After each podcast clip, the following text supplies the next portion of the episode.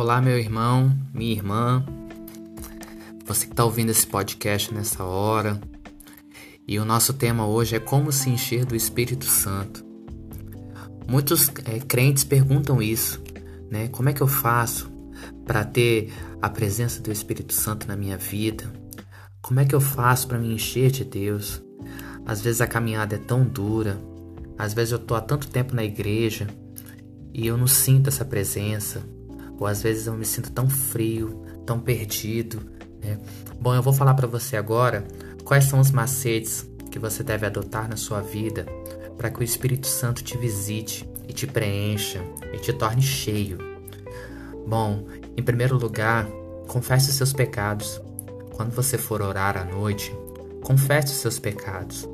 Aquele seu pecado mais íntimo, aquele que só você conhece, aquele que só você e Deus sabem, aquele que te prejudica, aquele que te tira a paz. Todo mundo tem. Todo mundo tem um pecado, porque a nossa natureza é pecadora.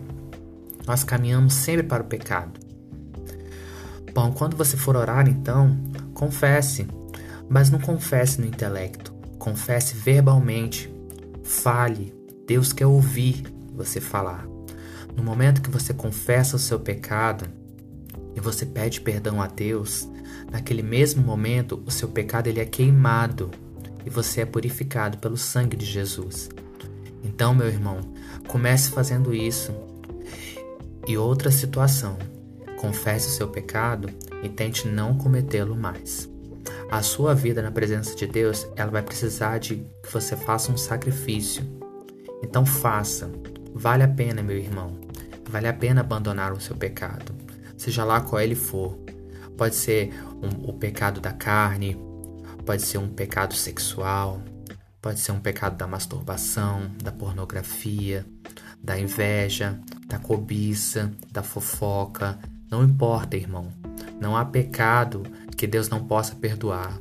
A palavra diz que onde abundou o pecado, superabundou a graça. Então, ou seja, tem sempre mais graça do que pecado para ser perdoado. Creia nisso, meu irmão. Reconheça que você precisa de Deus. Reconheça que você é um necessitado, que você não é autossuficiente, que se hoje você tem um coração batendo no seu peito, é porque o Senhor Deus ele está emanando vida para você. Reconheça isso. Reconheça que você não é nada sem a presença de Deus. Isso agrada ao Espírito, isso agrada a Deus. Próximo passo: ao orar, Comece agradecendo a Deus, a Jesus e ao Espírito Santo. Meu irmão, quando você dobrar o seu joelho, não comece pedindo, mas comece agradecendo. Agradeça a Deus, porque Ele é seu Pai, porque Ele criou você, porque Ele criou o universo, porque Ele te ama, apesar de todas as suas falhas. Ele te ama, meu irmão. Agradeça ao Senhor Jesus, que é o seu Senhor, que é o seu amigo, que é o seu Salvador. Ele te ama, ele morreu por você e ele conhece toda a sua vida. Ele conhece todos os seus pecados e isso para ele não importa. Ele quer ser seu amigo, ele quer estar com você. Agradeço também ao Espírito Santo, ao Espírito Santo consolador que habita dentro de você. Esse Espírito Santo é ele que te convence do seu pecado. É ele que te visita quando você está orando e você começa a chorar, você começa a quebrantar. Ele está com você o tempo todo. Ele foi derramado nesta terra, ele foi derramado em você. Não foi pingado, ele foi derramado. Então, ele abunda dentro de você. Só é preciso que você dê o primeiro passo. É preciso que você peça a ele que você agradeça, porque o Espírito Santo ele quer que você se achegue. Quando você se achega, ele se achega a você também. Ele é tão cavalheiro que ele respeita o seu livre-arbítrio. Então, meu irmão, peça, minha irmã, peça, peça para que ele te visite e com certeza ele te visitará. Próximo passo: busque. Meu irmão, minha irmã, a internet está lotada de estudos. O YouTube está lotado de estudos. Ali você encontra devocionais. Ali você encontra pregações, ali você encontra estudos. Então, durante o seu dia, entenda que você precisa separar um momento para estudar, estudar sobre o Deus que te fez, a história do povo de Israel, as maravilhas que o Senhor fez, aquilo que às vezes a gente não compreende. Há estudos maravilhosos na internet. É, muitas vezes a gente quer entender a linha do tempo, entender como as, como as coisas aconteceram na Bíblia. E meu irmão, a internet está cheia, só basta você buscar. Então busque, busque no YouTube, peça orientação a Deus, peça que o Espírito Santo te oriente e você vai achar. E quanto mais você estuda, mais você quer aprender. Por sabe por quê? Porque o Espírito Santo que habita em você, ele é sedento por conhecimento. Ele quer aprender mais e mais. Ele quer que você aprenda mais e mais. Então busque. Esse estudo não será chato, ele será prazeroso, porque você vai estar nutrindo o Espírito Santo que habita em você. Próximo passo, leia a palavra. A palavra, ela está encharcada do Espírito Santo.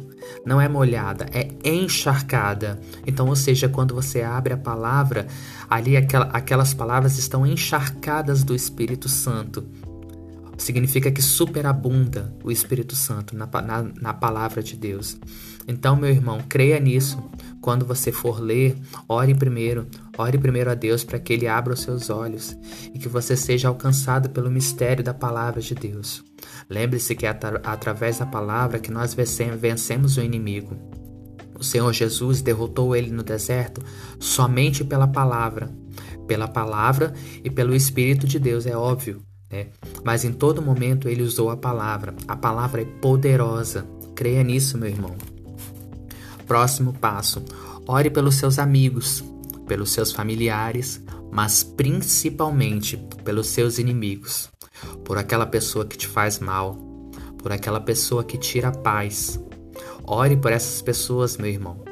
Ore para que Deus transforme, para que Deus abençoe, para que essa pessoa tenha uma vida abençoada. Quando você ora pelos seus inimigos, meu irmão, você derrota os planos do inimigo. Dar outra face é difícil, nós sabemos que é difícil, mas o Espírito te dá autoridade, o Senhor Jesus te protege e o Senhor Deus te abençoa. Eles são três e são um. Então, meu irmão, creia nisso. Torne esse hábito é, um hábito do seu dia a dia. Entenda, meu irmão, que você será abençoado quando fizer isso. Esse é o mandamento. Esse é o novo mandamento, é o mandamento do amor. Nós vivemos no período da graça. O período da lei se foi. Você habita agora no período da graça. E o período da graça é o período da paz, é o período do amor. Espalhe o amor. Você não foi chamado para ser ruim, você foi chamado para amar. Você foi chamado para a presença de Deus para espalhar o amor de Cristo. Próximo passo. Creia que você está sendo ouvido. Creia, meu irmão, que você está sendo ouvido pelo Senhor quando você ora. Que você está sendo ouvido pelo Senhor quando você canta um louvor. Creia nisso. Não tenha dúvidas. O inimigo soprará no seu ouvido uma dúvida, mas não ouça ele.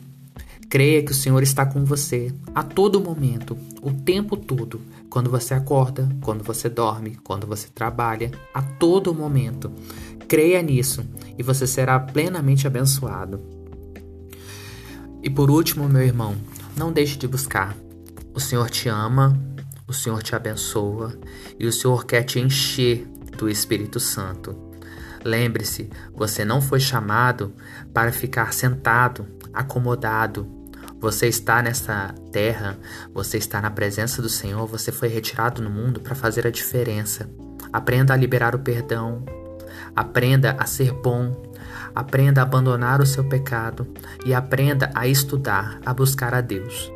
Faça isso da sua rotina e eu te dou a minha palavra, em nome do Senhor Jesus, que o Espírito Santo vai fazer coisas maravilhosas na sua vida. Ele vai te preencher de uma tal forma que você iluminará o amor de Deus. Você vai refletir o amor de Deus neste mundo. Que o Senhor Jesus te abençoe, meu irmão, minha irmã. Amém.